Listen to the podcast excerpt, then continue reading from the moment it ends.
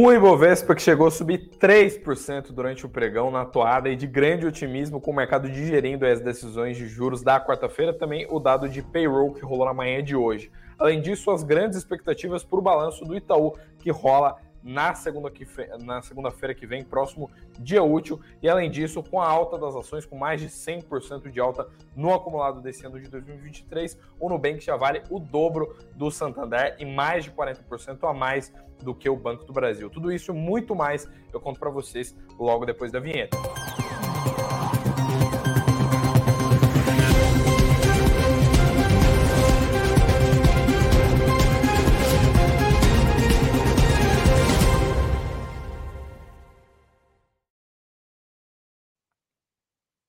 Olá, olá, boa noite. Agora sim, começando o noticiário dessa sexta-feira, dia 3 de novembro. Um boa noite a todos vocês que estão aqui acompanhando as, a live das 19 horas, nossa tradicional live das 19 horas aqui do Suno Notícias. Uh, eu sou Eduardo Vargas, repórter aqui da casa, e venho trazer então as principais novidades do mercado financeiro que afetam aí a economia global. Uh, hoje, como eu falei para vocês, hoje dia foi de otimismo. A gente viu o mercado reagir muito positivamente aos dados que a gente teve que foram divulgados hoje, e além disso, tudo aquilo que rolou na quarta-feira, já que ontem, quinta-feira, dia 2 do 11, foi feriado, né? Dia de finados, a gente não teve pregão, também não tivemos live por aqui, e só hoje o mercado está digerindo algumas coisas que rolaram na quarta, no pós-pregão. Como exemplo, é claro, a decisão de juros por parte do Banco Central daqui, do Comitê de Política Monetária, né? Mas principalmente também algo que já foi digerido parcialmente no pregão de quarta, que foi a decisão de juros por parte do Federal Reserve, né? Por parte do Banco Central americano, da autoridade monetária americana chefiada lá pelo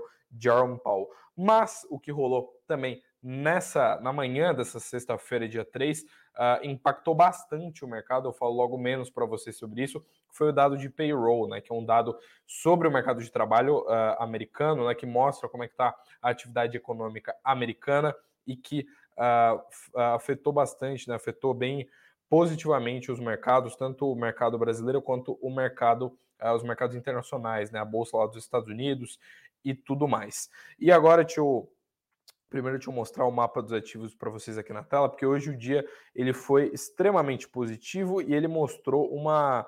Uh, hoje o Ibov ele fechou em alta, né? Como eu falei para vocês aqui, ele subiu mais de 3% durante o intradia, né? Depois do meio-dia ele estava subindo ali 3%, mas ele fechou um pouquinho abaixo disso, fechou em alta de 2,7% num patamar de 118.159 pontos.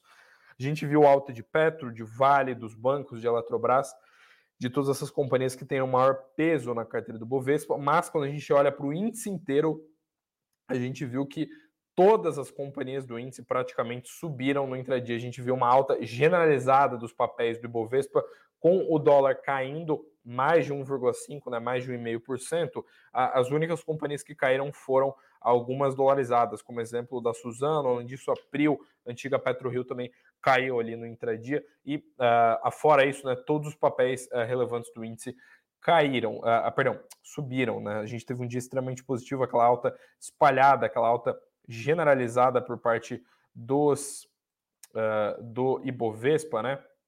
E a gente vê então que o mercado reagiu muito positivamente aí a, a, a, esses dados que a gente teve hoje, né? Tudo, todo esse cenário que foi desenhado na manhã dessa sexta.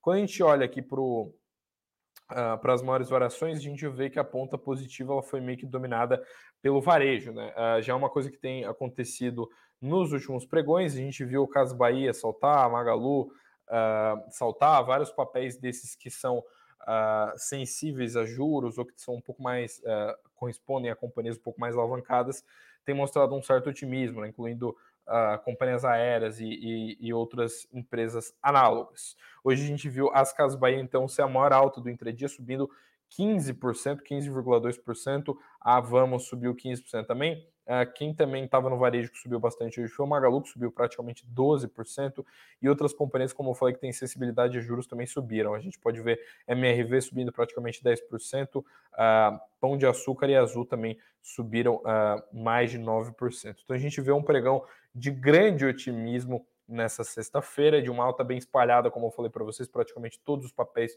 do Ibov em alta.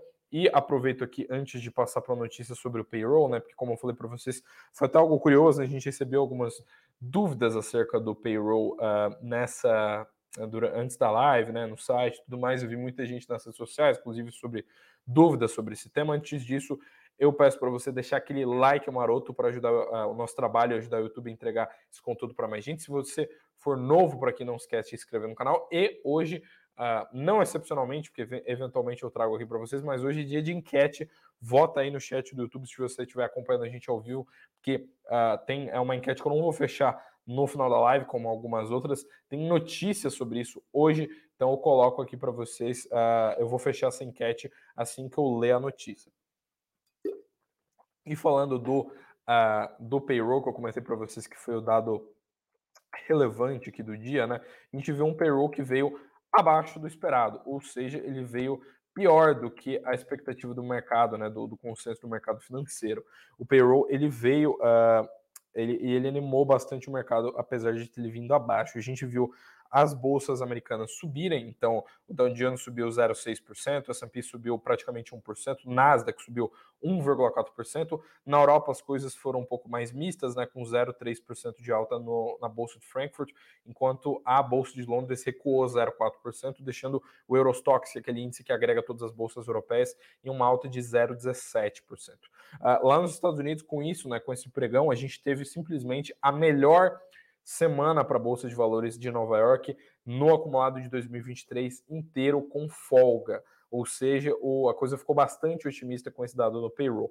As commodities não, uh, não foram muito afetadas, né? O, o, só o petróleo que foi mais afetado, caiu 2%, aí ficou num patamar de 85 dólares. O petróleo Brent, né, que é referência para a Petrobras, ao passo que o minério de ferro lá em Dalian subiu 0,4% para 126 dólares e 37 centavos.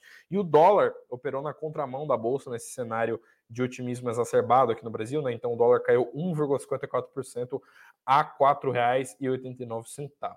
Aí você pergunta, Eduardo, por que, que a gente viu esse cenário uh, de uma alta tão expressiva do Ibovespa, né? Inclusive as bolsas americanas até que subindo bastante por conta desse dado do payroll, já que ele veio pior do que esperado, ele veio abaixo do que o consenso do mercado financeiro esperava, e afinal de contas ele é um dado sobre uh, geração de emprego, né? Sobre a atividade econômica americana. Basicamente, ele veio em 150 mil, uh, 150 mil uh, empregos gerados, né? O relatório de payroll não agrícola, que é o principal que o mercado olha mais, enquanto o consenso do mercado financeiro estava esperando algo entre 170 ou 180 mil. E a gente viu o uh, o mercado reagir bem a isso, isso se dá, como eu tenho comentado, inclusive, em algumas lives por aqui, pelo fato de que isso mostra que a atividade econômica americana está finalmente desacelerando, porque os últimos indicadores de todos os outros meses anteriores eles estavam vindo bem, e a gente viu uh, o, esse payroll mostrando uma desaceleração na economia. Com isso, mostra que de fato né, a economia já está desacelerando, não tem recessão, não tem nada do gênero, mas a economia está reagindo a, aos estímulos de juros por parte do Fed, já que o Fed tem uh, elevado os juros paulatinamente, ele optou pela manutenção da taxa básica de juros nas últimas duas reuniões né, dos Fed Funds, mas está num patamar historicamente alto, aí, alto para as últimas décadas, inclusive está num patamar de entre 5,25% e entre 5,5%.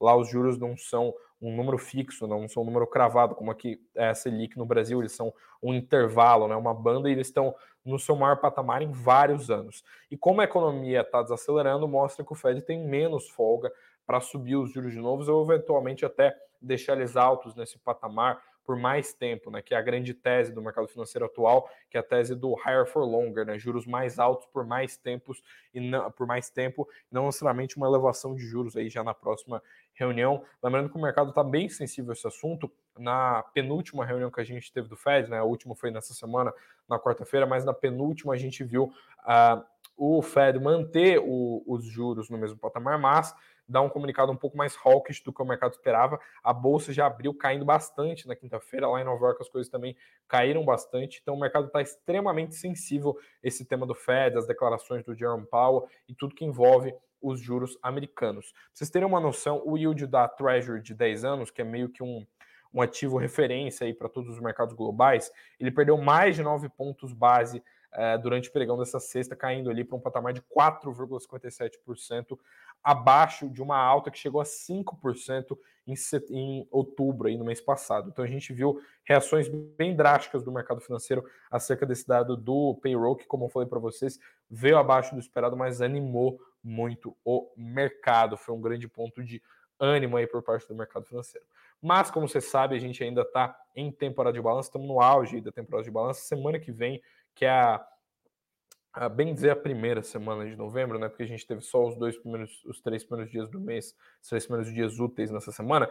Na semana que vem a gente tem a divulgação de vários balanços de companhias muito relevantes e a gente já tem uma grande tração por parte dos bancos, que são uma parte uh, expressiva do Ibovespa. A Vale, que é a companhia mais relevante do índice, já divulgou o seu balanço e a gente vai ter uma divulgação do balanço do Itaú, que é o maior banco privado do país, e vai divulgar o seu balanço logo na segunda-feira, aí no dia 6 de novembro. E o mercado tem grandes expectativas para esse balanço, as projeções estão relativamente bem uh, apertadas, né? não tem nada descolando muito do que o mercado esperava, mas existe um, Uh, existe então um consenso ali de entre algo entre 8,9 e 9 bilhões de reais de lucro líquido gerencial por parte do Itaú, né? O balanço sai na segunda-feira, como eu falei para vocês, e eles também têm expectativa de um ROI ali se mantendo acima de 20%, lembrando que o Itaú uh, ele vem nos últimos trimestres mostrando resultados robustos. Uh, o Bradesco, por exemplo, com esse cenário aí de inadimplência mais alta, o Bradesco mostrou uns resultados azedos do fim do ano passado para cá inclusive teve a maior queda no intradia em muito tempo uh, durante esse ano. Então a gente vê que o, uh, o Itaú tem sido uma base sólida aí para quem quer investir em bancos, assim como o Banco do Brasil.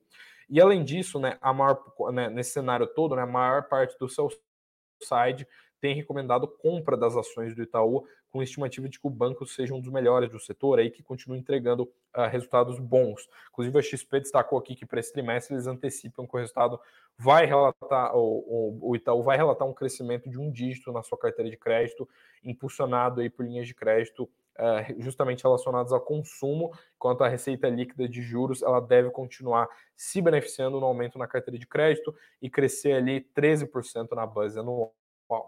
Então a gente deve ver um, um, resultado do Itaú que vai surpreender positivamente, apesar de que as projeções estão bem apertadas, estão bem parecidas. A gente não vê nada descolando muito do consenso Bloomberg, né? O consenso Bloomberg, que aliás é de 8,9 bi, e as projeções da maioria das casas está em, ou em 8,9 ou em 9 bilhões de reais de lucro né, para o Itaú. E além disso, sobre os dividendos, né, a XP espera que o Itaú mantenha os dividendos ou no mesmo patamar ou que diminua um pouquinho mais tem alguns analistas do seu site que estão otimistas aí por parte dos proventos do Itaú, né? O BTG ah, Pactual, por exemplo, tem mostrado algum otimismo com relação ao dividend yield. Atualmente, as ações preferenciais do Itaú, elas uh, mostram né, um dividend yield de 5,5% com base nos últimos dados do Status Invest, isso porque foram pagos R$ 1,49 por ação no acumulado dos últimos 12 meses, e o BTG espera que esse yield de 5,5% ele seja elevado para um patamar de 7% no ano que vem, no ano de 2024,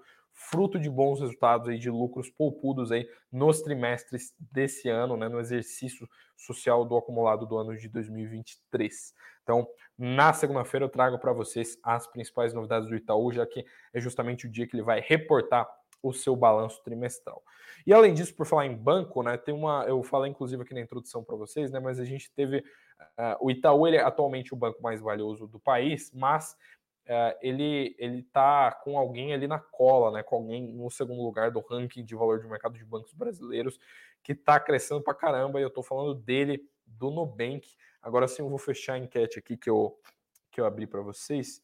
Deixa eu clicar aqui para fechar, porque é justamente sobre o valor de mercado do Nubank, né?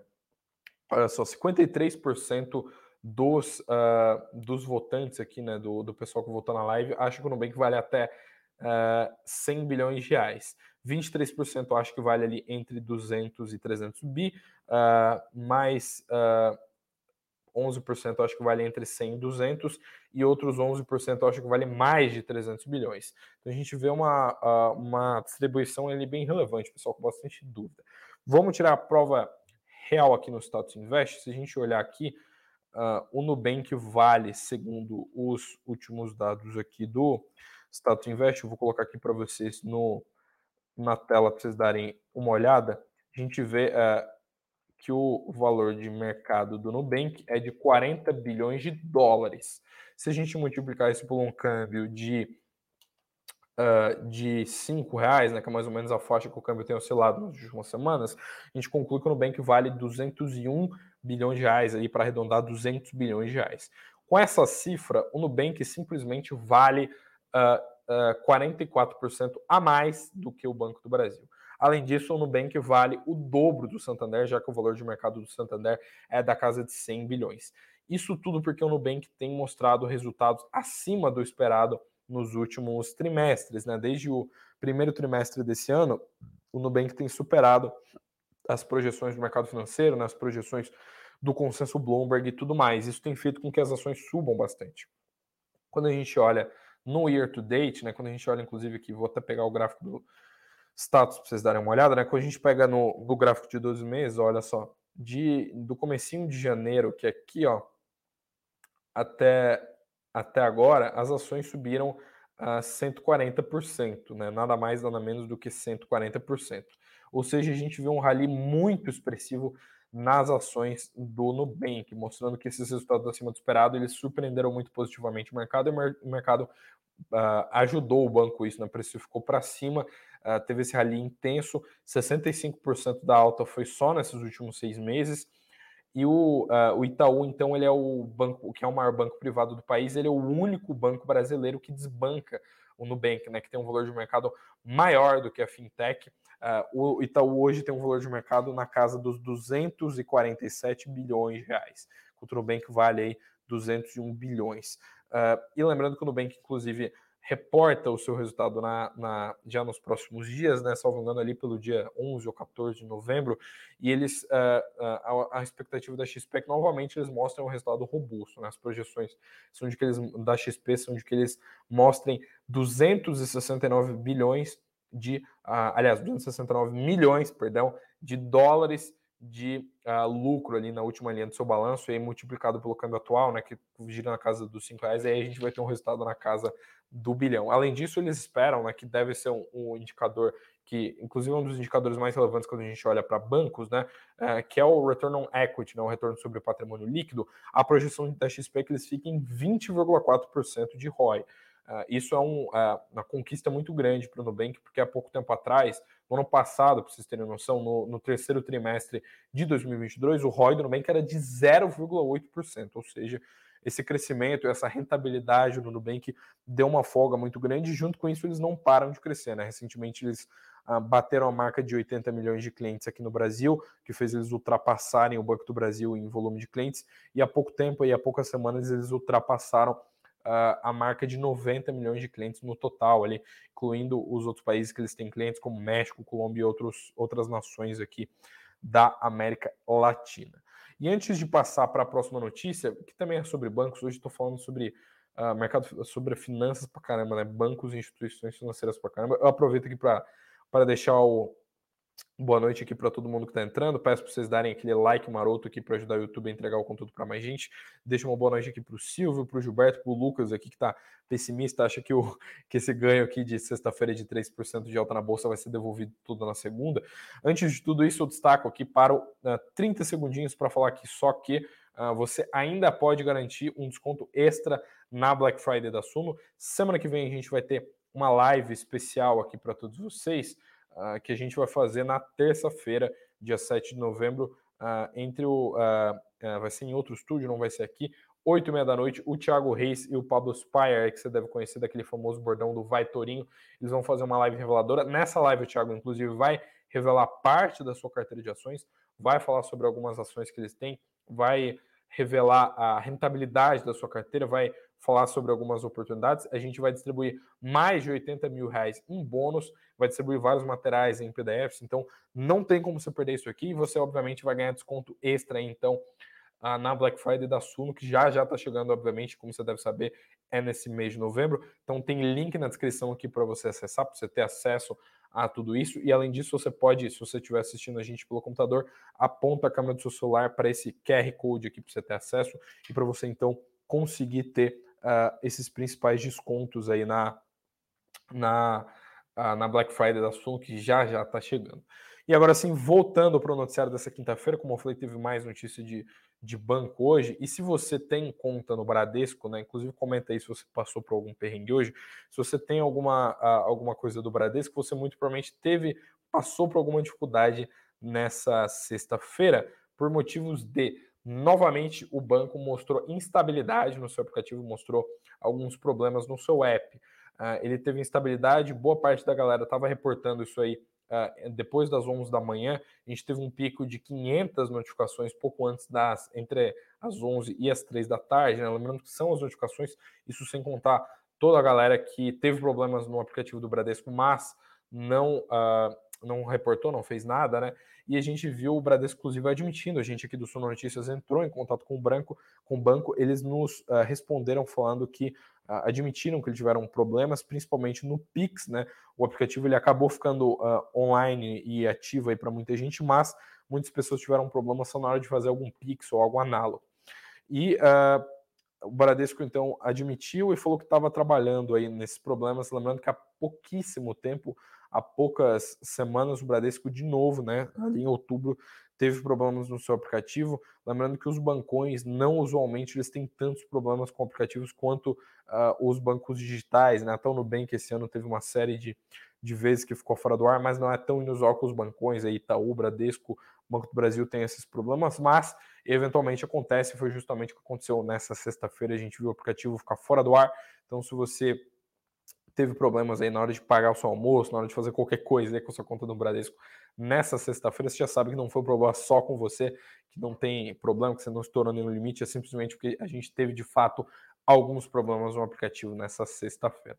E agora, saindo desse setor de bancos, né, para falar um pouquinho de varejo, apesar de a gente ter visto Casas Bahia subir, uh, Magalu também subiu uh, praticamente, Magalu subiu 12%, né, Casas Bahia subiu mais de 15% no pregão dessa sexta-feira, a gente teve novidade, inclusive novidade de bastidores uh, na, uh, em se tratando de americanos hoje, né? A Samarché, uh, segundo algumas informações do jornal Valor Econômico, quer comprar a Natural da Terra, que é uma rede aí que é uh, apropriada, digamos assim, do, do da Americanas, né? Ela é agregada, ela é aglutinada ali na, na Americanas, ela é totalmente incorporada. Segundo as informações aqui de bastidores, a a, a Samarchella quer pagar uma cifra de 700 milhões de reais para uh, para Americanas, né?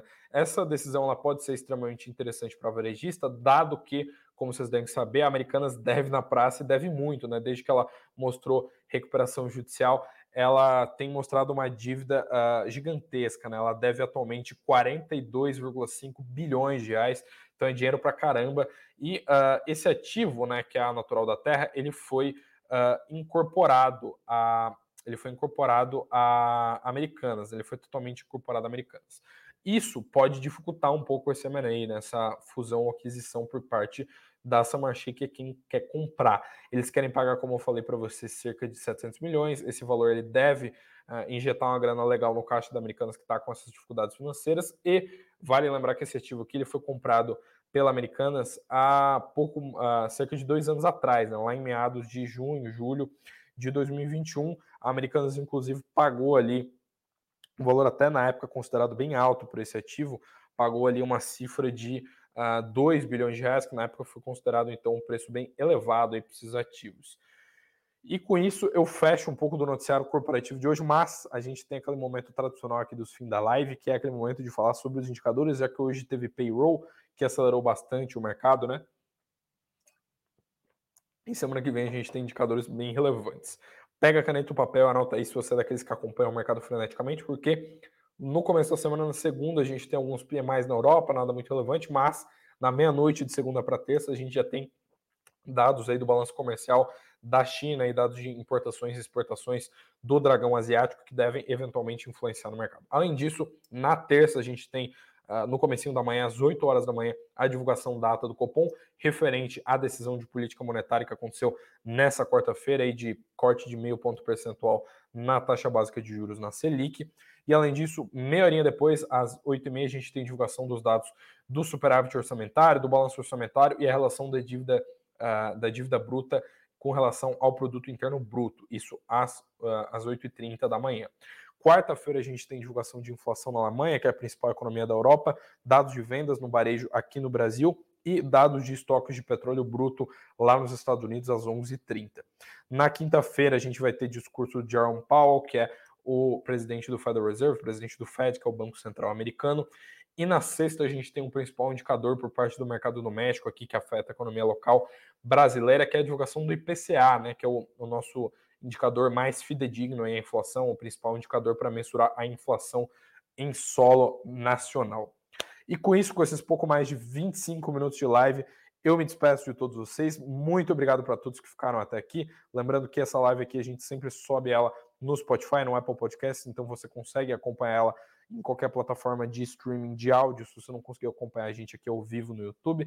Se você está acompanhando a gente aqui, ou se você está assistindo no YouTube depois, não esquece de deixar aquele like maroto aqui para ajudar o YouTube a entregar esse conteúdo para mais gente e, óbvio, para ajudar o nosso trabalho. Se você for novo por aqui, não esquece de se inscrever no nosso canal para você ter acesso aí a todos os conteúdos ali que a gente publica. Além da live, a gente tem várias gravações, temos shorts, uma série de conteúdos aqui para ajudar você a tomar as melhores decisões de investimento. E por falar em decisões de investimento, Recordo aqui todos vocês que na descrição tem aquele link para a live que vai rolar semana que vem com o Thiago Reis e o Pablo Spar para adiantar um pouco das coisas que vão rolar na Black Friday e garante para vocês um desconto extra nesse período aí de grandes descontos nos produtos aqui da Suno. Com isso eu me despeço então, um muito obrigado a todos vocês que acompanharam a live aqui desde o início, uma boa noite a todos vocês, um bom fim de semana e até a segunda-feira aqui às 19 horas, que é o nosso horário tradicional aqui que eu sempre encontro vocês. Muito obrigado e tchau, tchau.